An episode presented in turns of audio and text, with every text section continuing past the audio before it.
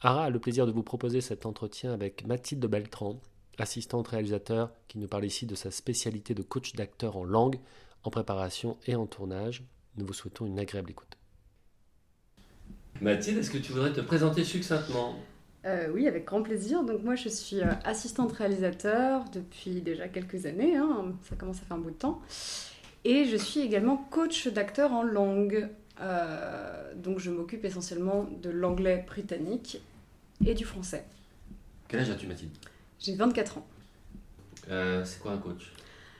Alors, un coach, c'est, si tu veux, on peut aussi utiliser l'expression anglaise, personal trainer. Euh, c'est quelqu'un qui va suivre toute l'évolution euh, de, la préparation à la post-synchro sur, euh, sur une langue en particulier. Alors ça peut être, il y a des préparations physiques pour les coachs, par exemple, si tu dois apprendre à faire de l'équitation. tu as des coachs d'acteurs quand tu dois aller rechercher des émotions. Il y a, je sais que par exemple, des acteurs assez connus ont des coachs pour leur regard, pour bien placer leur regard. moi, je m'occupe principalement d'aider au texte et à la prononciation, au rythme, etc. Voilà donc de, peaufiner ou carrément d'apprendre, dans certains cas, une compétence. Il y a d'autres termes pour qualifier ton métier? C'est coach, coach, non, coach d'acteur? En France, on parle aussi de répétiteur, en tout cas pour les coachs en langue. On parle aussi de répétiteur, mais, euh, mais j'aime pas trop le terme parce que le côté répétition, en fait, on fait beaucoup plus. On va vraiment chercher, euh, euh, comment te dire, on va aller chercher à tel défaut de langue chez quelqu'un, on va essayer de l'arranger, etc. On va aller vraiment euh, avec des petites manettes, si tu veux faire tous les réglages. C'est pas franchement de la répétition, parce que si je faisais juste que faire répéter leur texte aux acteurs, très sincèrement, il se, se passerait pas grand chose. Quoi. Un, exemple, euh, quand tu arrives sur un film, euh, c'est quoi Comment comment t'approches C'est la production qui t'appelle ou le réel?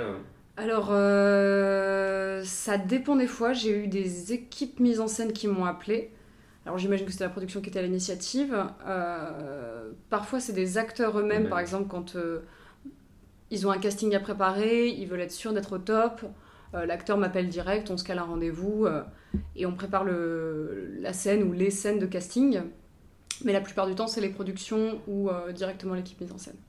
Euh, question de néophyte, on t'appelle généralement quand le processus préparatoire est déjà un petit peu avancé ou c'est en général bien en amont, pourquoi pas dès le développement du film ou c'est un peu last minute comme on dit? On m'a appelé sur des projets vraiment très très tôt, euh, voire même trop tôt. Euh, c'est-à-dire que c'était 6-7 mois avant ne serait-ce que le premier jour de tournage de l'acteur ou des acteurs, donc c'était ça, peut arriver. Et puis j'ai eu des last minutes, j'avais vraiment, je sais pas, deux semaines à peine pour préparer avant les premières scènes quoi.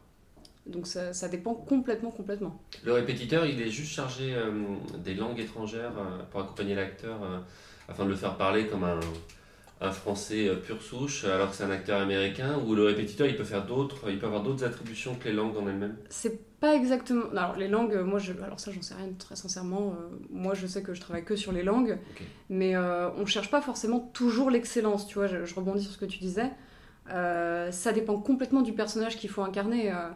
Si on cherche quelqu'un, par exemple, je sais pas, on imagine un personnage qui a fait ses études aux États-Unis, mais qui est d'origine, j'en sais rien, ukrainienne, tu vois, je dis n'importe quoi, mais euh, il faut quand même que l'anglais soit assez bon. On gardera une toute petite part d'accent, mais il faut que l'anglais soit très bon, très fluide, sans hésitation, parce qu'on on imagine que le personnage a fait ses études, donc pendant 5-6 ans, il a été euh, euh, dans le pays en question. Il y a d'autres personnages où on imagine complètement qu'ils ont simplement appris l'anglais à l'école, euh, un Français qui a appris, euh, qui a fait son CM2, son, sa sixième, etc., avec les cours d'anglais euh, classiques. On n'attend pas de lui un anglais parfait. On attend que l'anglais soit compréhensible, mais pas parfait du tout. et il y en a d'autres où on va chercher carrément à créer l'illusion.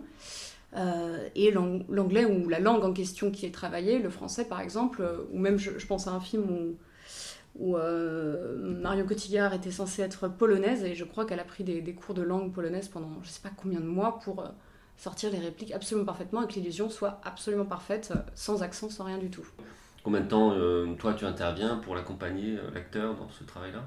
Préparatoire Ça dépend de deux choses en fait. Ça dépend de la quantité de texte à dire en anglais et du niveau de l'acteur et du temps que j'ai. En fait, trois choses finalement. J'ai eu des cas d'acteurs qui avaient besoin de très peu de, préparation, euh, à peine euh, quelques heures euh, avant le début du tournage, j'ai envie de te dire 2 à 3 heures par semaine, c'était très largement suffisant pendant deux semaines, ce qui fait 6 heures, c'est rien du tout. Et l'actrice à laquelle je pense s'en sortait très très très très bien. Après, c'était du réglage en plateau, mais elle était prête pour moi. J'ai eu un autre acteur qui avait très peu de texte, en tout 5 ou 6 scènes, dont une ou deux avec vraiment du texte et des répliques, voire des petits pavés. On a pris 3 mois et demi pour le préparer. Parce que c'était son stress, parce qu'il voulait être parfait le jour du tournage, qu'il avait très peur de ne pas être au niveau. Donc il y a eu un travail pour le rassurer dans un premier temps, euh, et puis pour euh, simplement travailler sur la langue et lui prouver aussi simplement que tout va bien, la scène est maîtrisée, il n'y aura pas de souci le jour du tournage. Il était même trop près le jour du tournage parce qu'on avait carrément pu travailler un accent, euh, et le réalisateur m'a demandé d'enlever tout l'accent, et on est revenu à, quelque chose de, très français. Mais la prononciation était belle. Elle était très très belle et le, travail était abouti, mais c'était trois mois et demi. Comment, comment on répond en production avec ces temps de prépa toujours plus courts à, ces imprévus-là d'un acteur qui va mettre plus de temps ou au contraire de l'un qui va être plus près, euh, rapidement euh, prêt avant un petit peu l'heure? Les productions sont super compréhensives par rapport à ça en, général. C'est euh, Même sur des petites économies pour parler des, des, sujets qui fâchent Complètement, complètement. Ils savent très très bien. Enfin, l'acteur exige. si je prends un exemple, j'ai eu des acteurs qui ont exigé des séances supplémentaires la production n'a jamais dit non. Elle me demandait à la limite est-ce que tu es sûr que c'est nécessaire? Mais c'était plus pour la langue, dont on, on parlait plus de la langue en fait, du niveau de langue ou, euh, ou du niveau de prononciation. On parlait de rassurer l'acteur. Vraiment. C'est souvent, euh, quand elles sont supplémentaires, c'est pour lui montrer, pour lui prouver que tout va bien, c'est maîtrisé. Mathilde, toi tu es spécialisée dans l'anglais ou tu parles aussi d'autres langues? Je suis spécialisée dans l'anglais et plus précisément dans l'anglais britannique. Euh, parce que c'est l'anglais que je parle. Je connais, on va dire, les bases de prononciation américaine, mais c'est pas du tout une spécialité. Euh, je peux faire semblant, je peux, je peux donner des influences américaines à un accent, mais ça va pas être foufou, quoi. C'est l'anglais britannique, c'est c'est vraiment ce que je maîtrise. Tu, tu nous donnes un exemple là en trois mots de l'anglais américain et l'anglais britannique Je vais te prendre l'exemple de base, c'est il y a pour le mot eau, tu as water, qui est vraiment l'anglais britannique, et water, qui serait l'anglais américain. Donc tu vois, il y a le D, enfin le T qui se transforme en D. Euh, il est beaucoup moins ouvert. L'anglais britannique est une langue très ouverte avec beaucoup de respiration. Euh, c'est parfois ce qui, ce qui le rend difficile à comprendre, c'est qu'ils respirent tellement et ils ouvrent tellement les sons qu'il nous manque des syllabes. Euh, l'anglais américain est beaucoup plus nasal, beaucoup plus fermé dans le haut du palais. Et c'est ce qui fait que bah, quand on le parodie, on fait des parce que ça nous fait, ça nous fait rire, mais c'est exactement ça, c'est très nasal et dans le haut du palais, et ils mangent la fin des mots pour le coup. C'est pas qu'ils ouvrent, c'est qu'ils mangent carrément la fin des mots. D'accord. Voilà. Il faut le savoir. Hein. Et comment tu as appris euh, tout ça? Tu as, tu as, été formé euh, Alors moi j'ai toujours, euh, j'ai toujours parlé l'anglais de base. Et il a fallu qu'il y ait des rencontres assez décisives, notamment un professeur qui a été assez extraordinaire, qui avait le plus bel anglais du monde, très sincèrement. Mais après, j'ai fait aussi pas mal de chants. Donc sur les techniques vocales, tu vois, ce qu'on appelle les résonateurs, c'est ultra présent dans les langues. C'est-à-dire qu'on en parle beaucoup dans le chant, donc euh, la, voix de poitrine, la voix de tête, etc. Mais en fait, on parle aussi des sons, comment le son vient taper dans la bouche, en fonction de la position de la langue, des, dents, des lèvres. Ça vient complètement modifier un son. Est-ce qu'on fait passer le son dans le nez, comme je te disais pour les Américains? Euh, mais nous aussi, on en a des, sons qui passent par le nez, on appelle ça les nasales, les 1, les on, les en. En fait, ça passe complètement dans le haut du palais, dans le nez. Euh, tout ça, c'est des choses qui m'ont beaucoup intéressé et qui, sont très très liées au chant, aux, respirations, aux choses comme ça. Euh, et dans le chant, il y a aussi la notion de rythme. Une langue, ça ne se rythme pas du tout de la même façon qu'une autre. Le français, c'est une langue qui est extrêmement monotone. Euh, et en général, par exemple, on accentue le dernier mot. C'est pour ça que pour, euh, pour en avoir discuté avec des Américains, euh, ils ont beau parler le français, le comprendre plutôt bien, il y a des moments, si on parle trop vite, ils ont un peu l'impression qu'on fait baguette. Parce qu'il n'y a que le dernier mot qui ressort à leurs yeux, enfin à leurs yeux, à leurs oreilles. Euh, alors que l'anglais est une langue faite que de modulation, ça, ça, ça, ça ondule dans tous les sens. Euh, T'as d'autres langues comme le japonais qui passe vraiment d'un ton bas à un ton haut. C'est vraiment euh, très, très binaire comme langue. Euh... Pardonne-moi, est-ce que ça a quelque chose à voir avec l'accent tonique? Pas du, pas du, tout? Sur cette musicalité, cette. C'est l'accent tonique, mais c'est aussi la ponctuation. c'est un truc auquel on pense rarement, mais la ponctuation anglaise est différente de la ponctuation française. Mais c'est comme ça dans toutes les langues aussi. Hein. Tu peux rappeler pardon aux auditeurs ce que c'est l'accent tonique? L'accent tonique, c'est là où on va, euh, comment dire, j'ai envie de dire accentuer un mot. Euh, euh, si je peux te donner un exemple très clair, je vais prendre ces deux mots, un français et un anglais, mais qui sont en soi le même. évidence et evidence. J'ai pas du tout accentué pareil. Euh, alors ça ne veut pas dire la même chose, mais euh, le mot se ressemble énormément. Et euh, ça, par exemple, c'est l'accent tonique. Mais on en a aussi en italien. ils accentuent sur l'avant-dernière syllabe. Si on le... Et d'ailleurs, l'accent tonique, c'est ce qui augmente énormément la compréhension. en italien, si on met pas l'accent tonique au bon endroit, on ne nous comprend pas. C'est pareil en anglais. Et c'est ce qui perturbe beaucoup, beaucoup de jeunes Français quand ils font leur premier voyage en Angleterre. Ils ont l'impression d'avoir dit tous les bons mots, la phrase en elle-même, euh, grammaticalement, elle est correcte, le vocabulaire choisi est le bon, mais l'accent tonique n'étant pas bien placé, en face, on comprend pas. Et on a la même chose aussi en français, quand quelqu'un essaie de parler français, mais justement euh, utilise un accent tonique qui ressemble trop à l'anglais, nous, on est un peu perturbé, on a du mal à le comprendre. Donc ça fait totalement partie de la compréhension et de la prononciation. Quel était l'autre point avec l'accent tonique? La ponctuation. La ponctuation, euh, on ne rythme pas du tout de la même manière. Et euh, moi, j'ai fait un petit peu de traduction euh, il y a quelques années. Ça fait complètement partie de ça. quand on traduit un texte alors, de l'anglais vers le français ou du français vers l'anglais, on ne peut pas utiliser la même chose. On ne va pas mettre une virgule au même endroit, on ne va pas mettre le point parfois au même endroit. Il vaut mieux parfois faire une phrase longue en français, peut-être plus courte en anglais. C'est des exemples comme ça, hein. je ne pourrais pas rentrer dans les détails, mais je sais que par exemple l'utilisation du point-virgule en anglais est beaucoup plus forte que en, français. Et c'est des choses qui sont totalement liées au rythme de la langue. On ne peut pas totalement faire les mêmes phrases. On peut la plupart du temps, mais il y a des fois un point vaut mieux qu'une virgule dans une langue ou dans une autre. Quand tu démarres sur un, sur un, un, coaching sous boulot de répétiteur, euh, quelle est la méthodologie euh, auprès de l'acteur euh, ou de l'actrice? Sachant que tu peux lui faire parler anglais comme tu peux lui faire parler, l'aider à peaufiner son français, ça, marchait, ça marche dans les deux sens. On, on établit d'abord avec le réalisateur ou la réalisatrice une espèce de devis ou de cahier des charges. Euh, quel type d'anglais Quel type d'anglais on prend euh, Britannique, américain, euh, mais aussi le registre de langue. Parce que, là je pense vraiment au français, j'ai eu une demande récente sur, un, sur un acteur américain qu'il faut faire parler en français, mais sur un français relativement soutenu. Et une de mes premières questions, ça a été est-ce qu'on cherche un français noble ou pas? Ce que j'entends par français noble, c'est aucune, euh, pas abréviation, mais euh, aucun raccourci, on va pas dire des je sais pas, on prononcera tout, avec une très légère surarticulation. Je ne sais pas. C'est le registre, hein, ce dont tu parles, le langage familier, le langage soutenu. C'est ça, exactement, c'est le registre. Si on cherche un français, entre guillemets, noble, on va oublier vraiment tout l'éthique de langage français courant, euh, du type euh, je sais pas, je suis au boulot, ça on oublie. Je ne sais pas, je suis au travail. On va aller vraiment chercher presque une surarticulation pour, euh, pour élever le registre de langue. Par exemple, ça, ça fait partie des questions que je pose en fait. pour l'anglais, c'est plus vraiment la nationalité parce que est-ce qu'on va chercher un accent américain Est-ce qu'on va chercher un accent britannique? Quel est le niveau de langue du personnage. Ce que je disais tout à l'heure, est-ce que c'est un personnage qui a fait ses études euh, dans un pays anglophone? Est-ce que c'est un personnage qui vit, euh, enfin qui a une origine mais qui vit finalement depuis des années et des années, donc qui aurait chopé justement des types de langage ou des, euh, des façons de parler? Est-ce que c'est quelqu'un qui a appris l'anglais à travers la télévision? J'ai eu ce cas-là, un personnage qui était italien mais qui a été nourri, on imagine, hein, par la télé, par les films, et qui s'amusait à reprendre des expressions. Euh, euh, en tête, j'ai des trucs du style You go girl.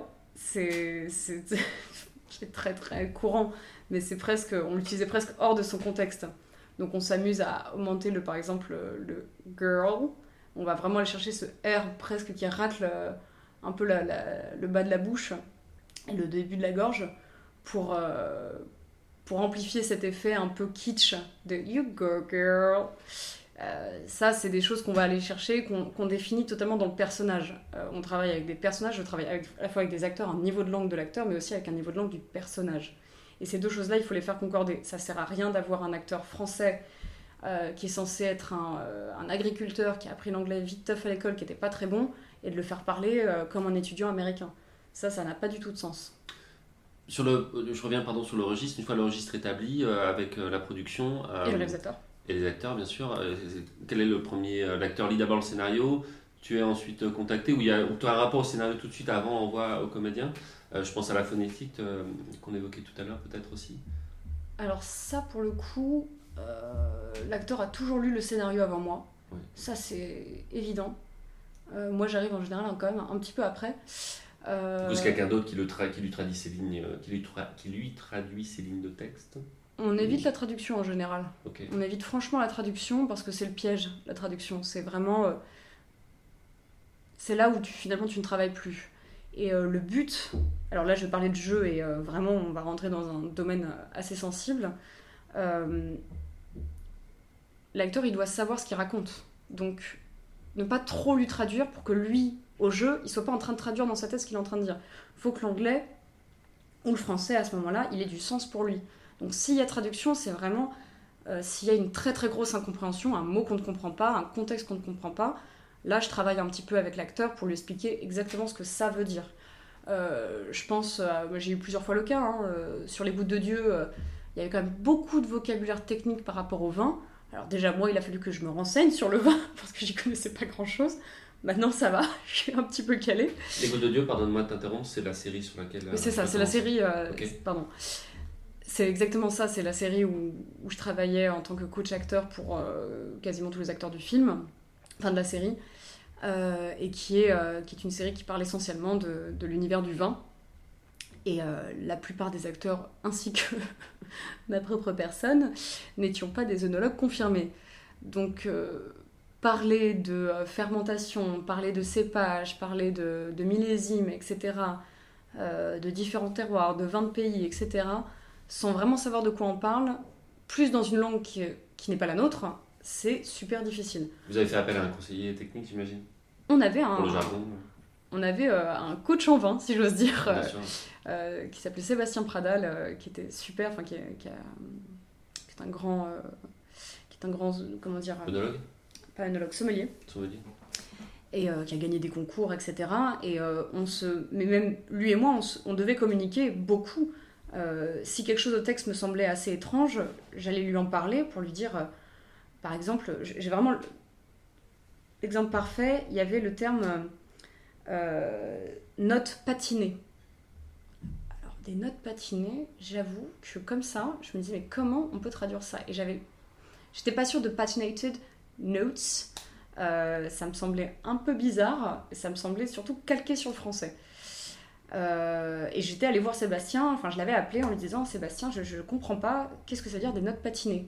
Alors si je me souviens bien, c'est euh, quand un vin vieillit, c'est les tanins qui s'adoucissent ou pas, etc. C'était une histoire comme ça.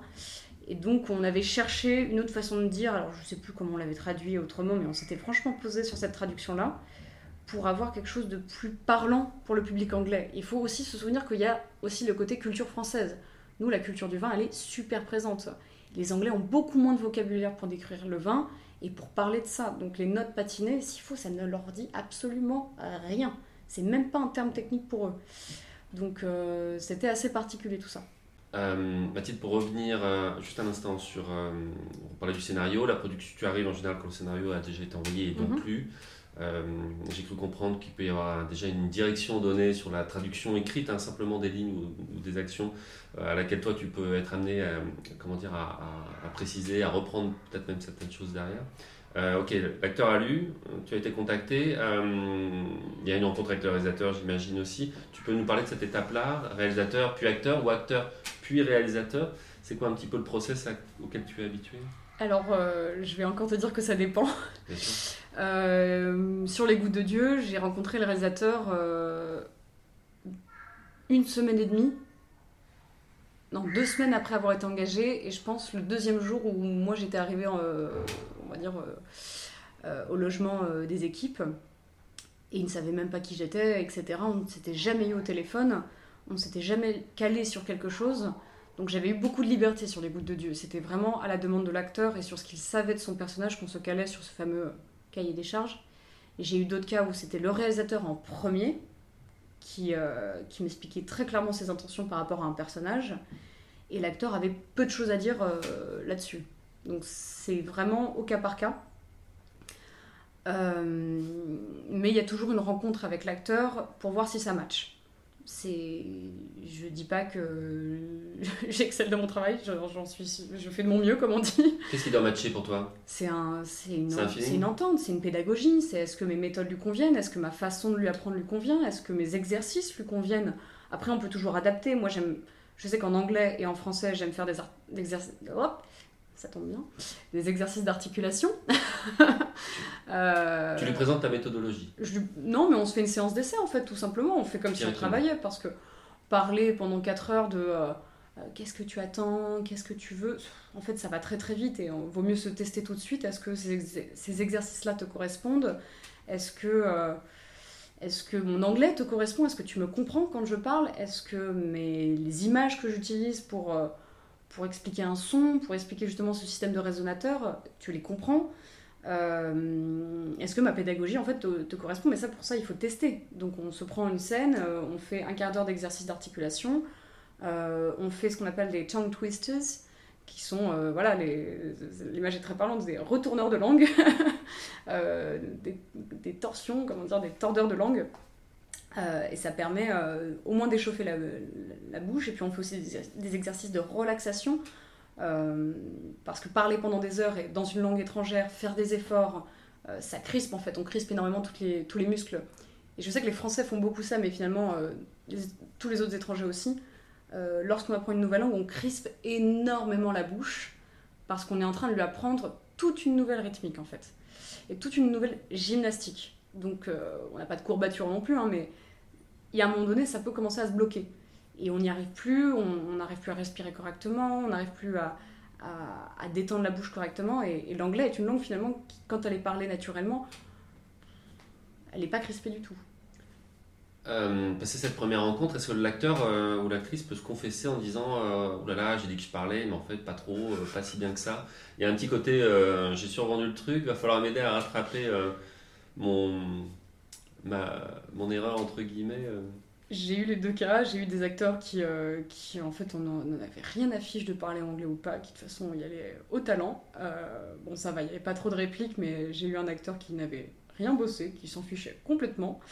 Euh, j'ai eu un acteur qui, qui se surestimait franchement, et ça a été compliqué parce que lui refusait le coaching, un acteur français, où l'anglais était pour le coup très compliqué, et je reviens sur cette histoire de rythme il rythmait comme en français, et comme il ne voulait pas de coaching, j'ai pas pu corriger son rythme. Et pour moi, c'était extrêmement étrange. La façon dont il parlait, les virgules étaient placées à des endroits pas possibles, les hésitations du fait qu'il était un peu fragile sur l'anglais donnaient complètement une, une sorte d'intonation bizarre, un rythme bizarre. Et c'était absolument. Euh, enfin, c'était pas, pas, incompréhensible, mais c'était très très étrange à l'oreille. Et le troisième cas, c'est. Euh, des acteurs qui, euh, qui, sont un tout petit peu surestimés et qui sont tout de suite dans la confession, de dire bon alors écoute, euh, moi j'ai super peur, euh, je suis pas du tout rassurée par rapport à l'anglais, donc va falloir qu'on en fasse des séances et moi je veux être à tel niveau et, je sais qu'on va y arriver. il y en a d'autres qui sont totalement clairs. Moi j'ai une anecdote à raconter.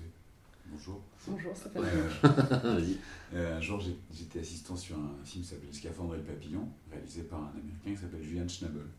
Et euh, il y a un des comédiens du film, euh, à un moment donné, euh, c'était son premier jour de tournage, et le metteur en scène lui dit Ok, I would like you to, blablabla, blablabla, blablabla, machin. Puis le metteur en scène repart, et l'acteur se tourne vers moi et me dit Faut que tu m'expliques ce qui m'aime, parce que je ne comprends pas l'anglais en fait, je ne parle pas anglais. Donc je lui ai expliqué en loose ce que le metteur en scène lui avait demandé. En fait, jusqu'à la fin du film, je traduisais, parce qu'en fait, il ne parlait pas un mot d'anglais. Alors que en scène pensait qu'il parlait anglais. Mais il parlait pas du tout, du tout. C'était très drôle. On a eu complètement la même chose sur, euh, sur, sur cette série. Euh, un acteur qui, qui était très paniqué, non pas de de parler tant que ça, euh, parce qu'il savait qu'il y avait le coaching pour ça, mais de ne pas comprendre les indications du réalisateur. Ça le, ça le paniquait complètement. Euh, il me disait, mais je, je, fais semblant, là. Je... Heureusement, il y a toujours quelqu'un pour me traduire ou pour, pour m'aiguiller. Euh, l'actrice principale aidait beaucoup à ce niveau-là. Et, et finalement, à force d'habitude, et là je, me souviens de lui parler de ça, de lui dire, mais parce que tu, il faut que tu formes ton oreille, puisqu'on a beaucoup parlé de la bouche, des sons, etc. Mais l'oreille elle est essentielle là-dedans. Moi, il y a des accents que je ne comprends pas, des accents avec lesquels je suis extrêmement à l'aise. Euh, l'accent par exemple d'Afrique du Sud, il faut que je m'accroche, ou l'accent australien, vraiment je dois m'accrocher pour comprendre. Alors que l'accent américain, l'accent britannique, l'accent irlandais, l'accent écossais, même, même l'accent gallois, euh, me pose aucun problème, mais euh, Afrique du Sud et Australie. Pour parler du réalisateur, euh, comment tu, places le curseur entre je, fais mon travail de répétitrice, on peut dire aussi, on peut le dire ainsi, et comment, quelle est la limite avec la direction qu'un réalisateur est censé avoir par rapport à toi? Comment tu te situes entre un comédien et un réalisateur sur la direction d'acteur Parce que c'est quand même très lié tout ça c'est en fonction de la place qu'il me laisse. Euh, évidemment, je ne touche jamais, jamais, jamais au jeu. Enfin, vraiment, ça, c'est pas mon travail, tout simplement. En prépa comme au tournage, parce que je me au tournage euh, aussi. En prépa comme au tournage, les seuls endroits où je peux me permettre, à la limite, d'aider, c'est quand il y a un vrai blocage, parce qu'il y a une enfilade de mots qui est trop difficile. Je leur propose une respiration. C'est le maximum que je me permette en termes de, de jeu, quoi, si, si tu veux. C'est. Euh, si d'un seul coup, ils ont un petit pavé et c'est trop difficile et qu'ils ont besoin d'une pause, je leur dis de la jouer, cette pause. Parce qu'ils en ont besoin pour la prononciation. Donc c'est beaucoup mieux d'entendre un acteur qui joue plutôt que, euh, que quelqu'un qui essaie de prononcer de l'anglais. C'est les seuls moments où je me permets de parler un tout petit peu de direction. Et c'est vraiment pour soutenir le travail du réalisateur, ça n'est à aucun moment leur dire tu devrais le faire plus triste ou je sais pas quoi. Non, non.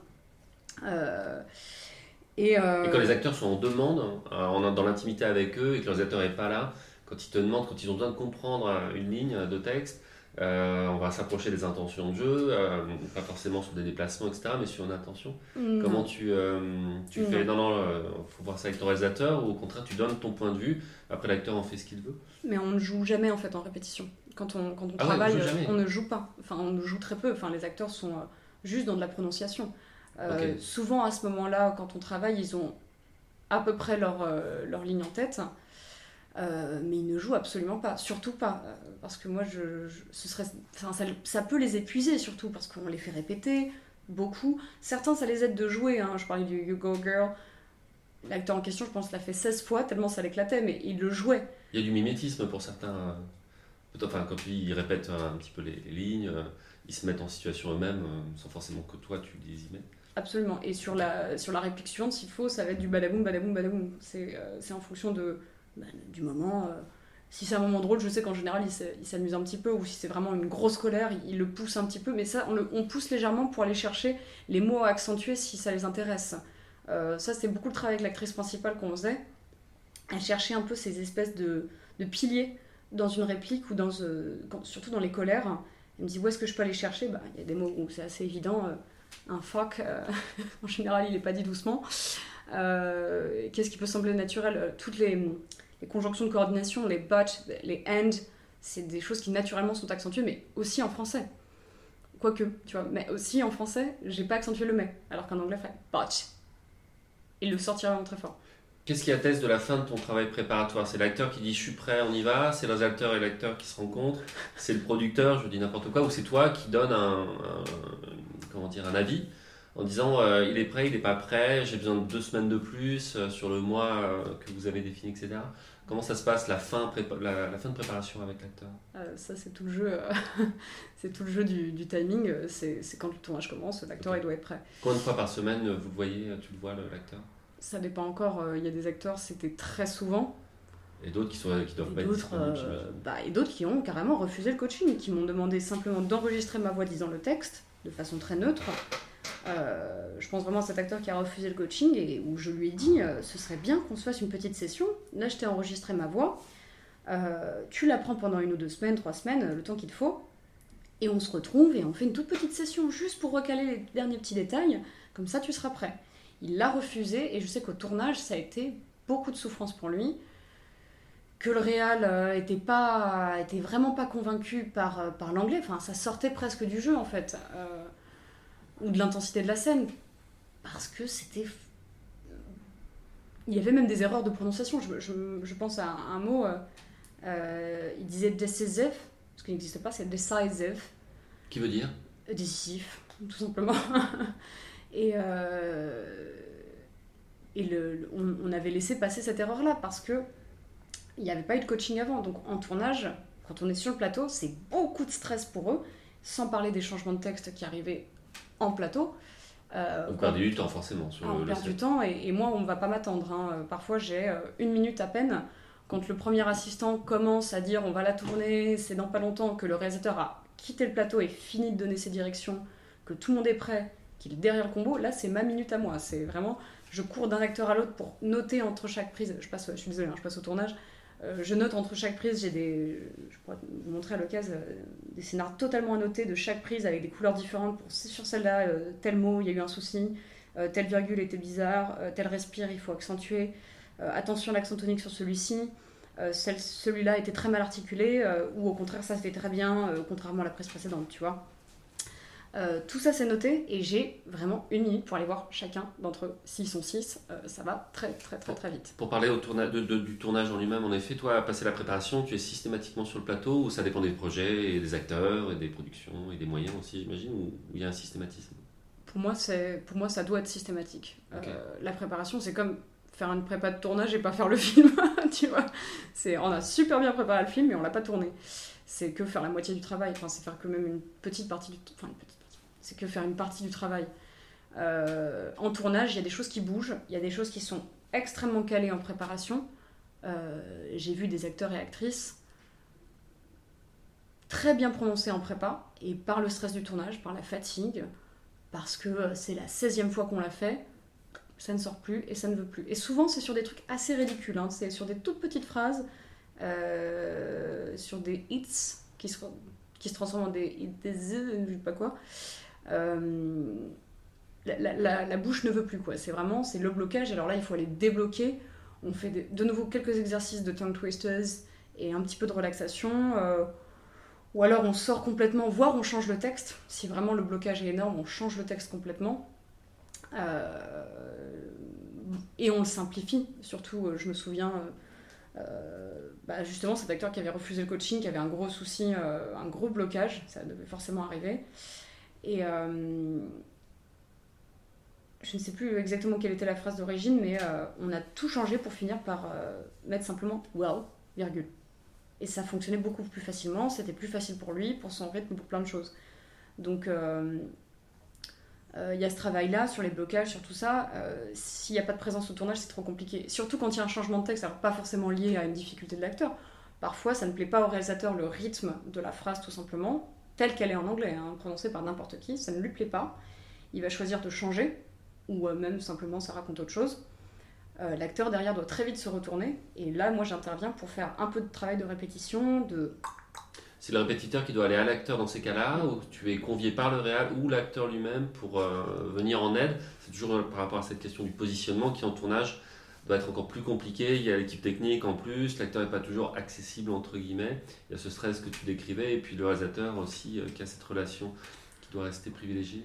Moi, j'arrive vraiment au tout dernier moment, simplement je laisse traîner mon oreille euh, quand euh, il, veut qu'il y ait un changement de texte. Et puis là, en général, il y a un réflexe. Enfin, je sais que je suis sur les gouttes de Dieu, le réalisateur avait le réflexe de se tourner vers moi et dire ça, ça va, c'est correct, c'est anglais. Ouais, ouais, c'est anglais, il n'y a pas de souci. Ok, on parle là-dessus.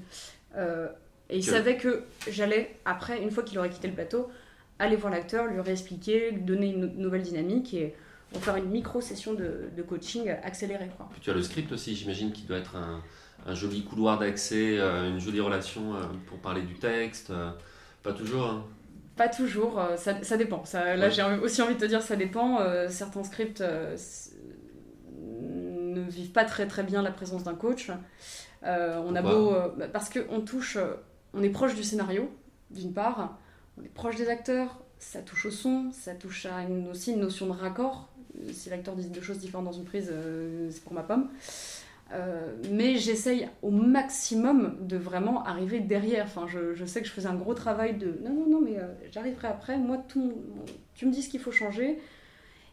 Et parfois, au risque de. surtout avec les scripts français, en tout cas, ou ne sont pas dans, la, dans, une langue qu'ils maîtrisent pleinement, pleinement, hein, j'entends. Euh, les scripts sont venus me voir en me disant il prononce mal ça, alors que moi je comprenais parfaitement. Ou est-ce qu'il a dit tel mot euh, euh, Ça il l'a pas dit. Ah, si, si, il l'a dit.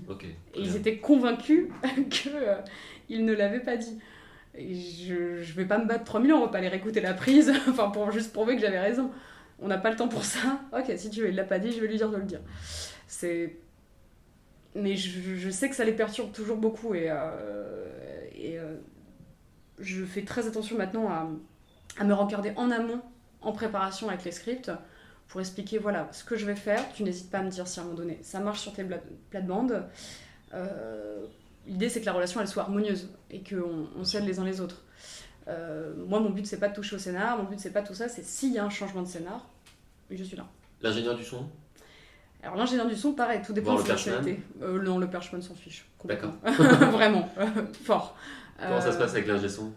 L'ingé son, ça dépend encore de sa nationalité, euh, mais en général, ça se passe très bien. Euh, enfin, en tout cas, moi, j'ai toujours eu des belles expériences avec les ingénieurs du son.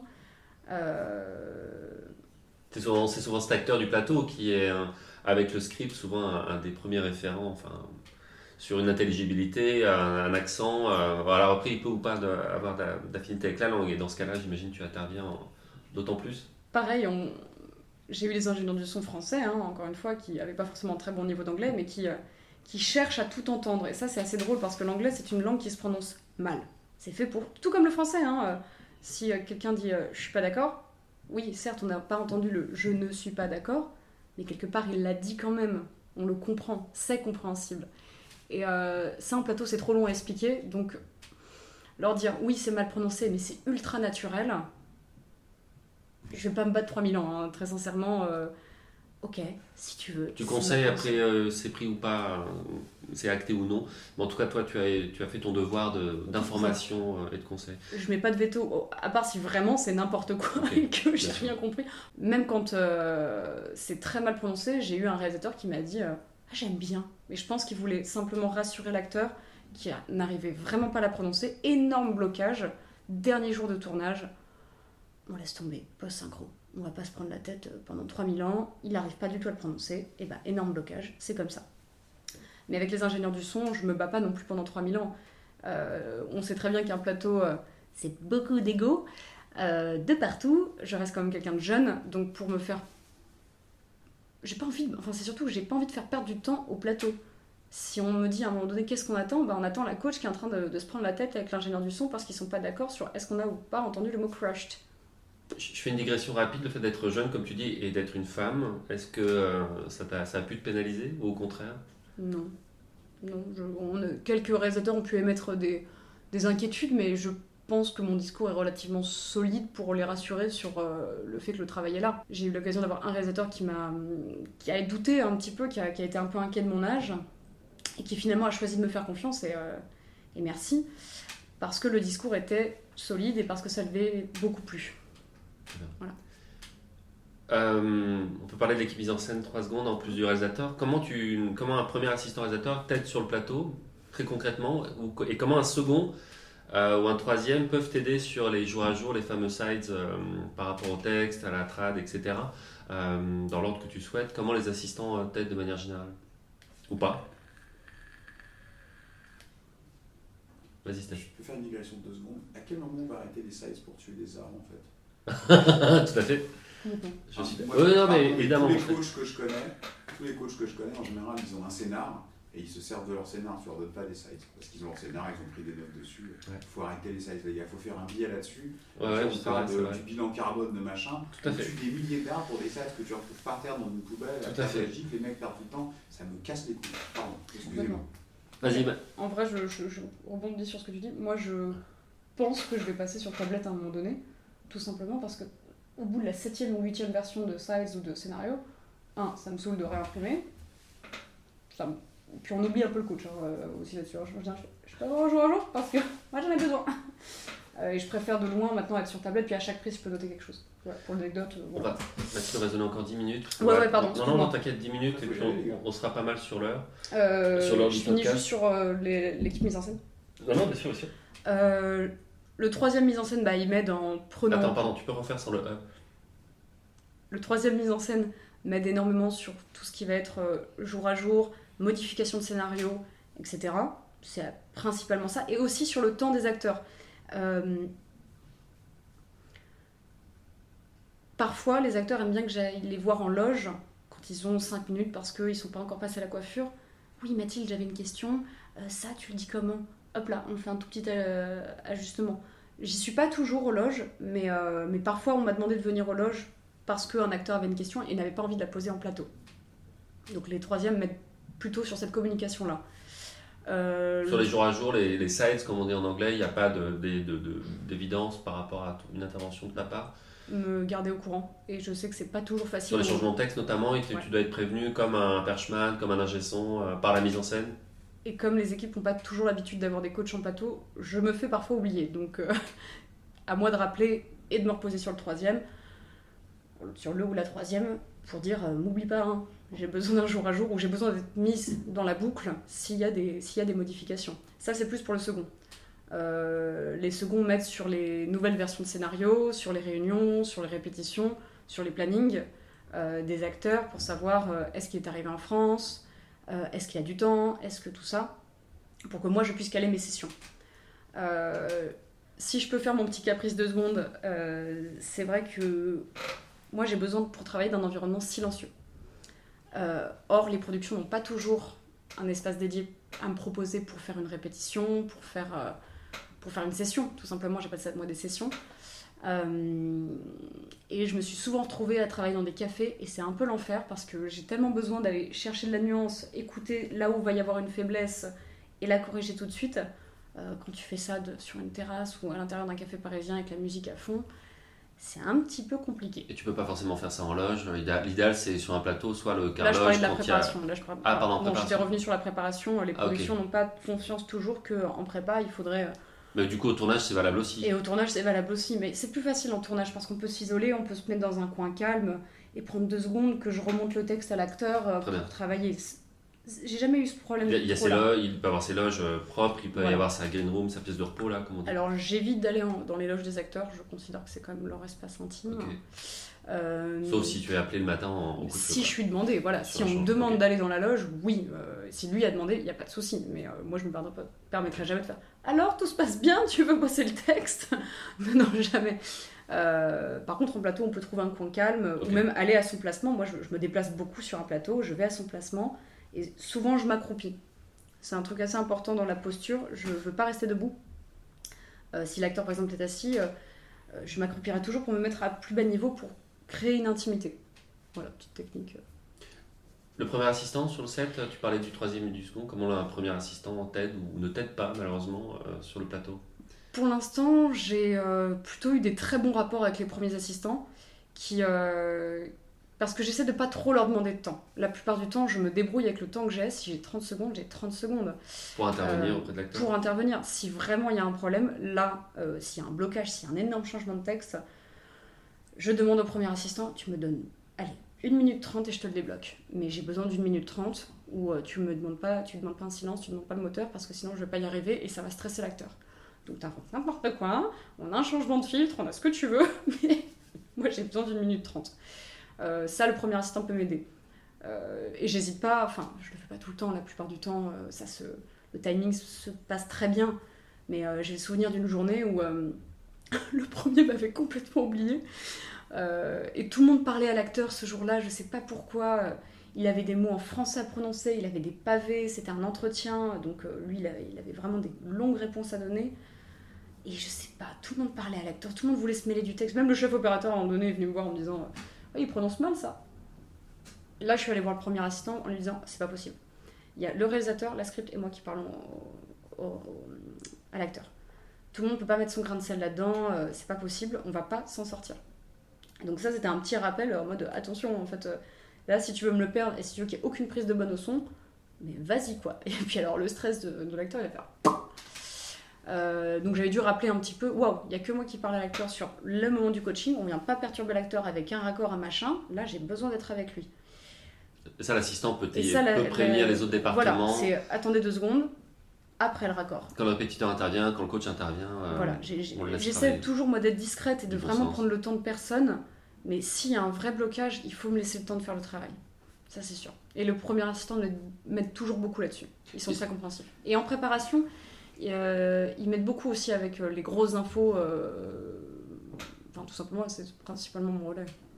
Sur le, sur le plateau, sur le plateau, tu es comme les réalisateurs, tu regardes l'acteur jouer ou tu es derrière le moniteur? Est-ce que tu as un retour son ou pas? Est-ce que comment ça se passe? Alors le retour son, c'est nécessaire absolument. Et, indispensable. Ah oui, indispensable. sur les gouttes de Dieu, j'avais mon retour son à moi qui était prévu, il n'y avait pas de souci. moniteur ou pas moniteur? Mais surtout pas moniteur en fait je ne regarde jamais le moniteur. Je me mets dans un coin, mais vraiment, je, je, rentre dans une phase boule. Je suis avec mon texte, recroquevillé, je ferme les yeux et je ne me concentre que sur la langue. quoi. Euh, surtout aucune image. Euh, sinon, c'est totalement perturbant et, on ne se rend plus compte de ce que l'acteur a prononcé ou pas en fait. Tu peux être à une certaine distance, ou tu es au niveau d'un perchman, ou derrière un, photographe de plateau, ou encore derrière. Sachant que le photographe de plateau, souvent, il est pas il arrive, il, a déjà du mal à se placer. S'il faut toi aussi que tu te places sur les plateaux un peu étriqués, euh, ça va pas être simple tous les jours. Alors, euh, le positionnement plateau, il dépend beaucoup de la configuration du plateau. Si j'ai la place d'être dans un coin toute seule, mais proche du réalisateur, parce que à chaque fois je sors de ma cachette euh, pour aller checker si le réalisateur, je me souviens que sur la goutte de Dieu, il me disait parfois répare l'anglais, fix the English. mais parfois je check juste que ça lui va pas trop souvent, enfin surtout si ça ne lui va pas. Euh, mais j'aime bien être dans ma cachette et vraiment pendant la prise, personne me parle, je, suis euh, et j'ai rien en visuel. Sinon, bah, je me mets pas loin du réalisateur, pas loin de la script, euh, mais toujours un peu éloigné du retour, sur un petit cube et dans ma bulle. Toujours être mieux que la machinerie pour avoir des cubes. Et, et le troisième point, c'est. Attends, merde, j'ai perdu mon idée. Ah oui, c'est quand il y a des trous de mémoire. On recommence, et le troisième point Et le troisième point, c'est quand il y a des trous de mémoire pour les acteurs. Je me suis retrouvée dans des positions pas possibles avec euh, ce qu'on appelle des cue cards.